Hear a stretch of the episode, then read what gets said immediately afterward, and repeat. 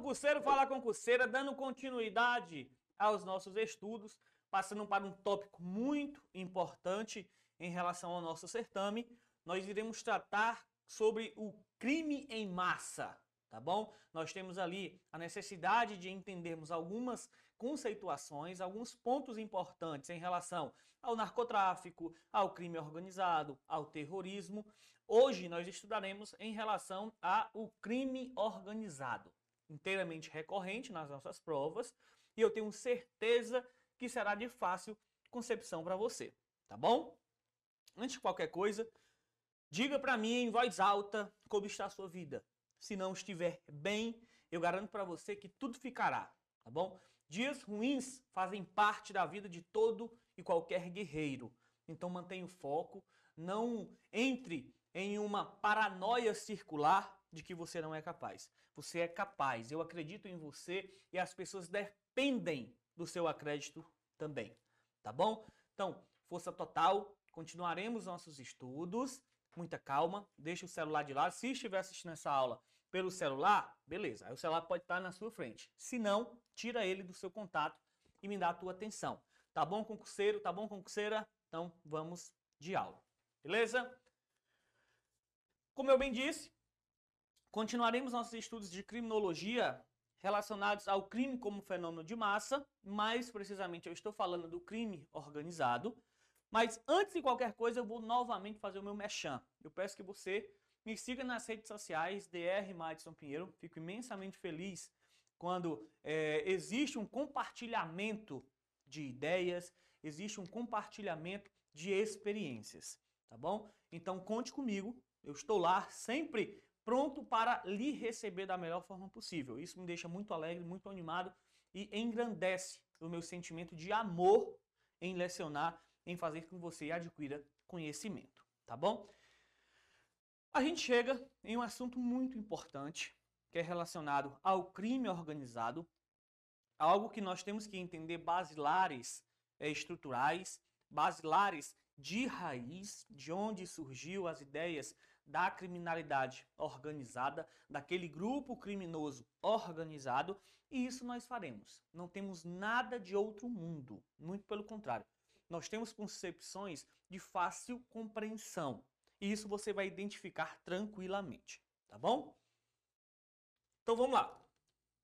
Crime organizado. Anteriormente, anterior a 2013, nós tínhamos duas leis que traziam certas ideias de crime organizado.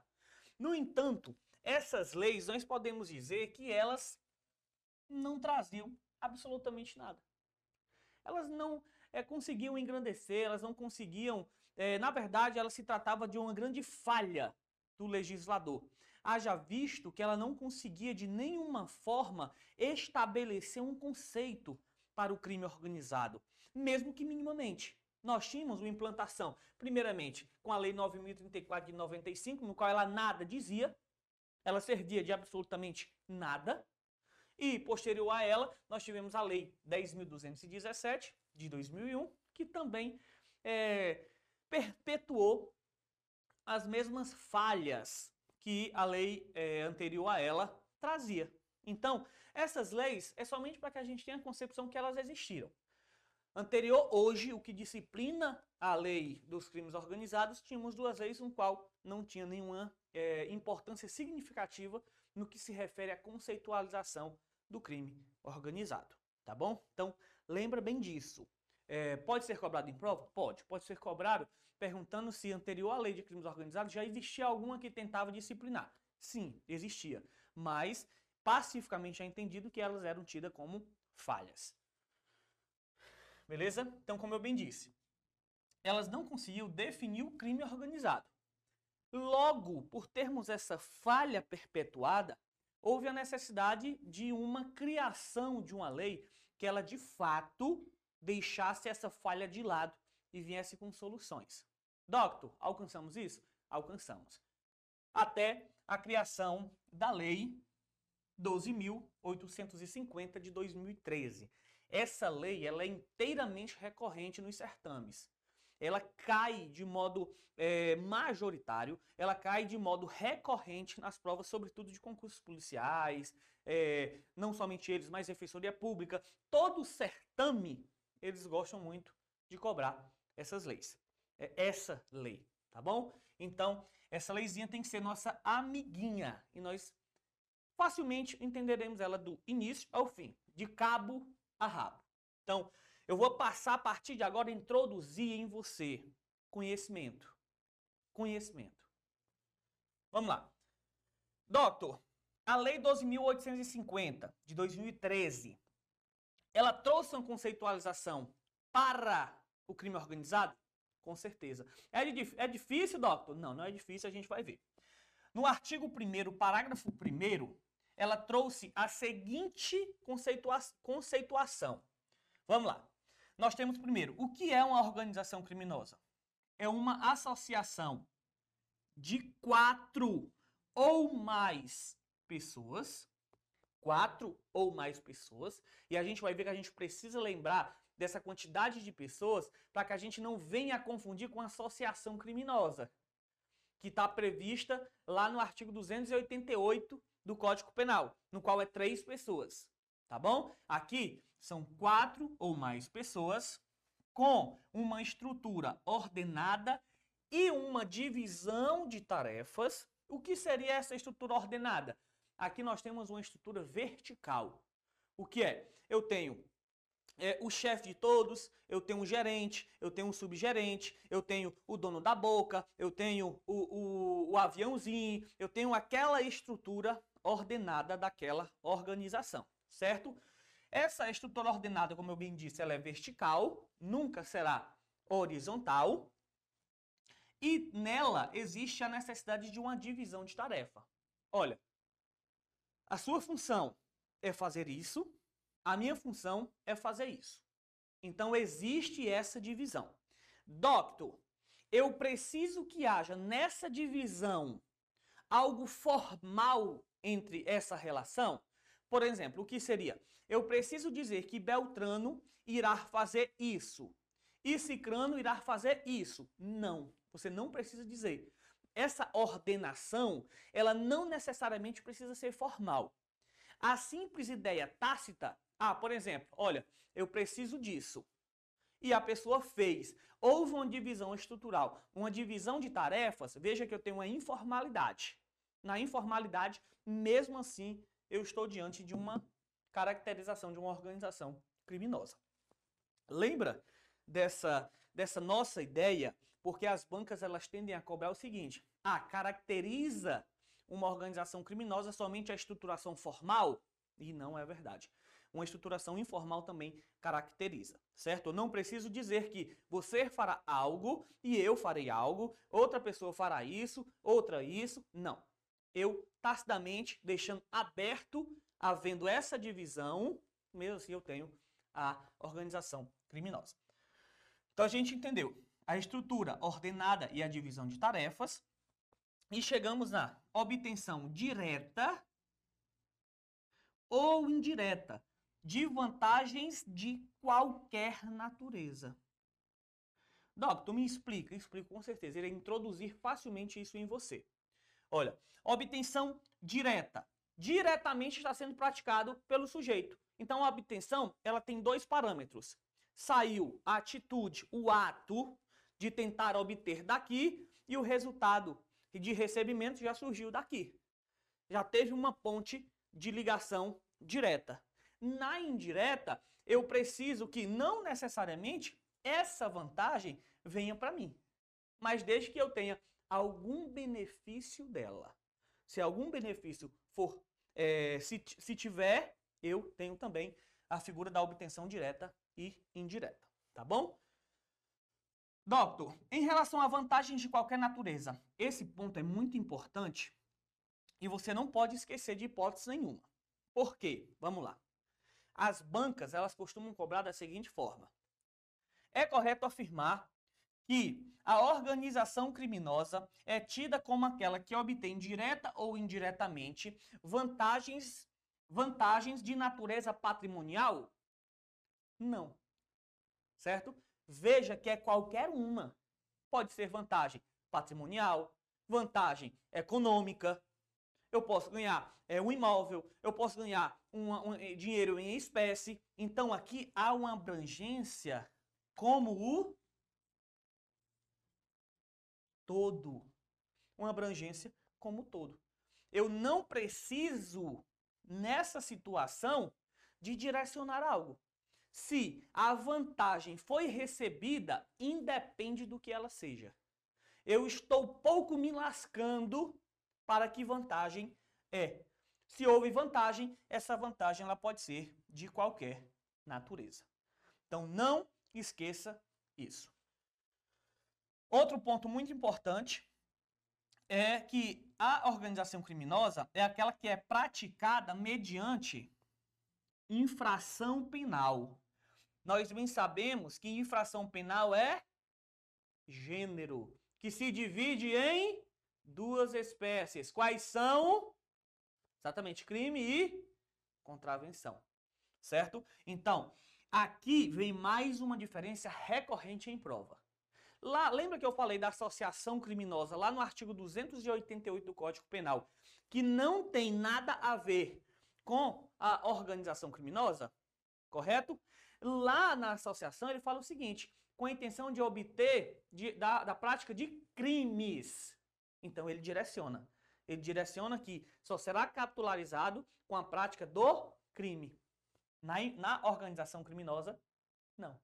Na organização criminosa, ele trata de infração penal. Ele deixa bem abrangente. Tá bom? Então lembra muito bem disso. Cuidado para que você não venha errar questões por você não ter entendido que a organização criminosa é aquela que pratica infrações penais. Doutor, somente infrações penais? Não. Nós temos um quanto que deve ser obedecido. Vamos lá. A pena, ela tem criteriosamente a necessidade de ser superior a quatro anos. Ou, ou de caráter transnacional. Vem comigo e preste bem atenção no que eu vou te dizer. As bancas tendem a fazer a seguinte cobrança. É correto afirmar que a organização criminosa se caracteriza com a prática de infração penal cuja pena é igual ou superior a quatro anos, aí você vai lá e marca aqui, tá errado. Porque o que nós temos aqui é uma pena superior a quatro anos, não igual, é superior a quatro anos. Mas veja que, por outro lado, ela diz, opa, ou de caráter transnacional. Doutor, quando ele fala de caráter transnacional, aplica-se o mesmo quanto de quatro anos? Na verdade, não. Na verdade, se foi de caráter transnacional, independe. Aqui nós temos uma independência. Independe se é, o caráter transnacional ele tem a pena de quatro anos ou não. Então pode ter ou pode não ter. Tá bom? Um ponto também muito importante em relação à organização criminosa, ao crime organizado, é que a sua potencialidade ela é tida como destruidora e também inteiramente lesiva. Ela tem essa característica dela fazer com que o controle social seja abalado. E a gente tem exemplos, por exemplo, que ah, o crime organizado, a Lei 12.850, ela inclusive tem aplicação nas organizações terroristas. A gente vê que a organização terrorista, ela consegue fazer com que o abalo social, o abalo daquele controle, daquele contrato estabelecido entre os cidadãos, sejam de fato temerário, seja é, desestrutural, fazendo com que o temor e o medo passe a prosperar e a existir. Outro exemplo também nós temos aqui é a questão do tráfico de drogas, tráfico de pessoas. Então, tudo isso envolve toda aquela fragilidade que rodeia o controle social. sempre que nós falarmos de crimes que estão capitalizados e adentro do crime organizado, a gente vai estar falando de uma situação destruidora, lesiva, algo que causa grande desrespeito e abalo ao controle social que você tanto sabe o que é. Tá bom? Então, é, isso aqui de fácil concepção, a gente vai ter um estudo agora direcionado para que você possa entender que nós temos a criminalidade organizada, que ela se divide em duas. Doutor, me explica, com certeza farei isso. Nós temos a organização mafiosa e nós temos a organização empresarial. Na organização mafiosa, nós temos um grupo delituoso, nós temos um grupo de pessoas, de quatro ou mais pessoas, que tem toda a sua estrutura baseada na prática de ações de, olha que importante que você saiba essa diferença. Baseada em prática de ações de violência e intimidação. Aqui, diferente da empresária, daqui a pouco nós veremos, aqui a lei do silêncio ela impera. A lei do silêncio é a que está prosperando dentro daquele grupo. Professor, pode me dar um exemplo? A gente pode falar facilmente das facções. Daqueles grupos criminosos no qual é, eles conseguem é, o, o, a vantagem, o lucro que eles desejam com base na violência, prática de homicídios, com a prática de extorsões mediante sequestro. Nós temos um grupo que, de modo eficaz, a violência e a intimidação prospera no seu meio. Esses grupos que prosperam com base na violência e na intimidação são tidos como organização mafiosa. Um ponto muito importante deles também, vem comigo. A gente viu que eles fazem com que haja prosperação da lei do silêncio. Olha, eu que mando aqui, tem que ficar caladinho senão a bala vai comer. Senão o coro vai cantar. Então, eles imperam com a lei do silêncio. Correto? Correto. Professor, só quem tem atuação dentro desses grupos são as pessoas comuns, os civis? Não. Não é verdade. Nós temos a atuação de agentes do Estado. A gente pode falar aqui das milícias? Podemos. Nós podemos falar das milícias. São agentes do Estado e também os executores dos delitos. Esses executores do delito, não necessariamente eles precisam ser um agente do Estado, mas também podem ser? Podem ser. No caso das milícias, os agentes do Estado, que são os policiais, eles possuem essa atuação tanto de permanência como um, uma situação hierárquica, como eles podem ir e praticar junto aquela relação, executarem o delito. Tá bom? É, preste bem atenção que nesse parâmetro as vítimas elas são difusas. Professor, o que quer dizer vítimas difusas? Pensa comigo.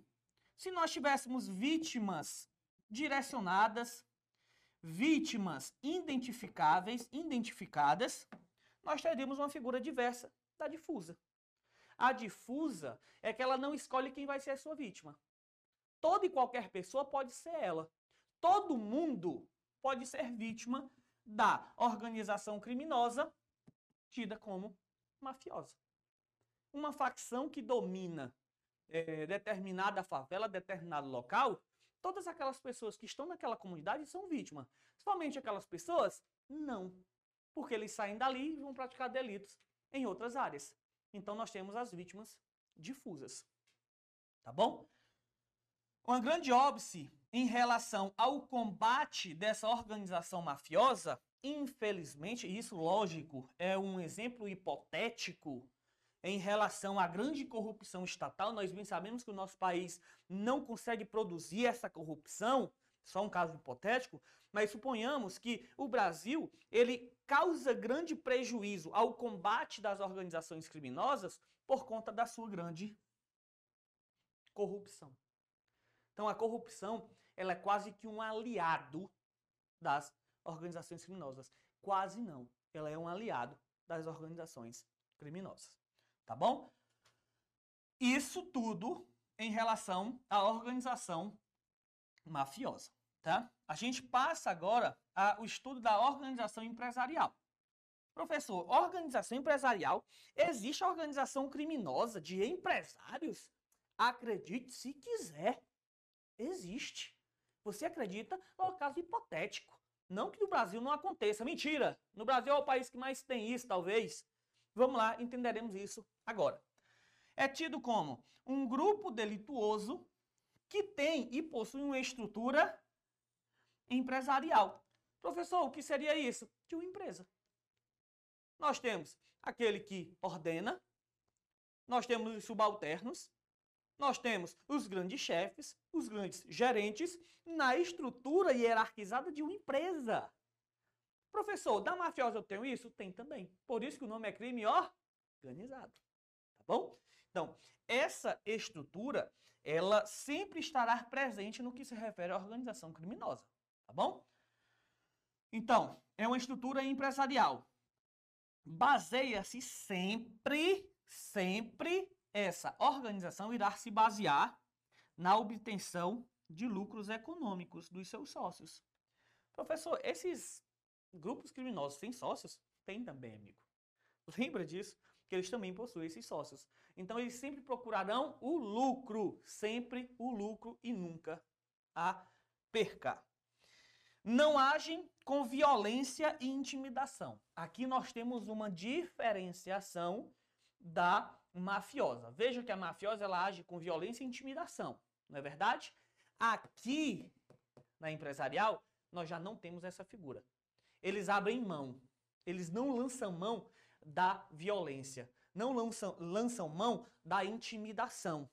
Porque isso haja visto que, em sua totalidade, os sujeitos que pertencem a uma organização criminosa empresarial são aqueles que possuem é, uma certa capacidade cognitiva e de instrução mais elevada do que os integrantes da organização mafiosa.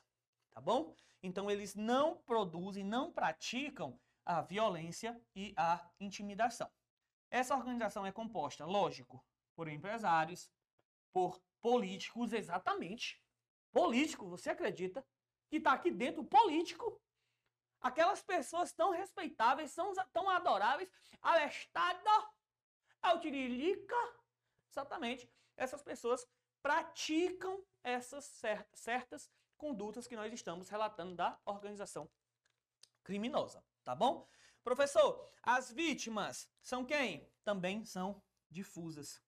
Inclusive, esses que, é, se nós fizermos uma comparação na máfia, na organização mafiosa, a gente vai verificar que por mais que eles sejam difusas, há determinados momentos onde eles sabem aquelas pessoas que eles estão praticando aquela conduta. Eles sabem quem são sua vítima. Aqui, na, na maioria das vezes, a organização empresarial, ela sequer sabe quem é sua vítima. Professor, um exemplo. Fraudes em licitações. Nós temos organizações criminosas que vivem diariamente para fraudar licitações.